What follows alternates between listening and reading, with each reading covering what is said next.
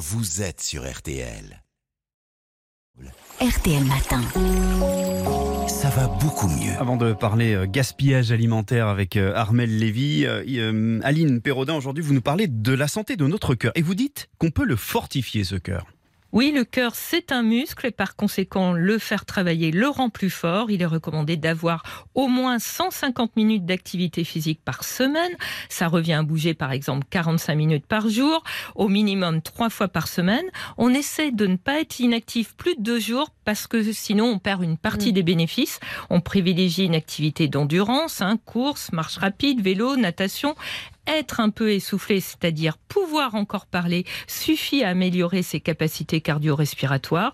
Au bout de quelques semaines, le cœur prend du volume et se fatigue moins vite pour le même travail. On peut aussi faire en plus une gym douce pour réguler son stress. Le stress, c'est vraiment mauvais pour le cœur.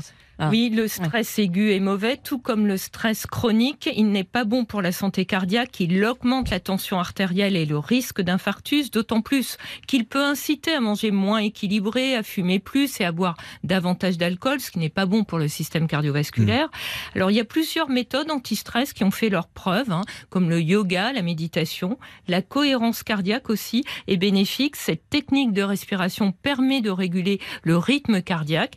Elle consiste à inspirer par le nez pendant 5 secondes, puis à expirer pendant 5 secondes également, et on maintient cette cadence pendant 5 minutes. On peut faire cet exercice respiratoire trois fois par jour. Et le sommeil aussi, c'est important. Très important, bah, le cœur aussi a besoin de se reposer. Et puis le sommeil intervient dans la pression artérielle, l'inflammation, le métabolisme du glucose, qui joue un rôle dans la survenue des maladies cardiovasculaires. Alors 6 à 8 heures de sommeil par nuit, c'est l'idéal.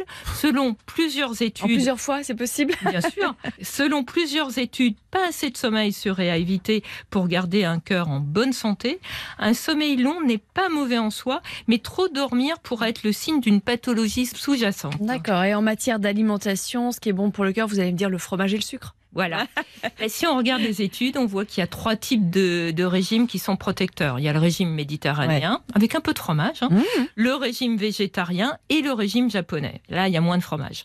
Le, le régime méditerranéen, qui est varié et plus proche de nos habitudes, hein, ce qui est important, c'est de consommer suffisamment de fruits et de légumes, riches en antioxydants, en fibres et en nutriments protecteurs. Et puis, ils contiennent du potassium, un minéral qui réduit la tension artérielle et qui s'oppose au sodium. Alors l'excès de sel, on le sait, c'est mauvais pour la tension. On évite aussi de consommer trop de produits ultra transformés, pourvoyeurs de sel caché, et on boit suffisamment d'eau. Pourquoi boire de l'eau, c'est protecteur Question bête, hein, mais euh... c'est non, c'est pas bête du tout parce que c'est important de bien s'hydrater car l'une des principales causes d'infarctus, qui est méconnue, c'est un excès de viscosité du sang. Une bonne hydratation dilue les facteurs de coagulation, donc on boit environ 1,5 litres d'eau par jour à répartir dans la journée. Mmh. Cette quantité, bien sûr, on le module en fonction de son activité et de la météo. Quant à l'alcool, contrairement à ce qui a été longtemps dit, même en petite quantité, bah, il réduit pas la mortalité cardiovasculaire. Merci beaucoup Aline Perraudin, ça va beaucoup mieux dans son corps et ça va beaucoup mieux aussi dans sa vie.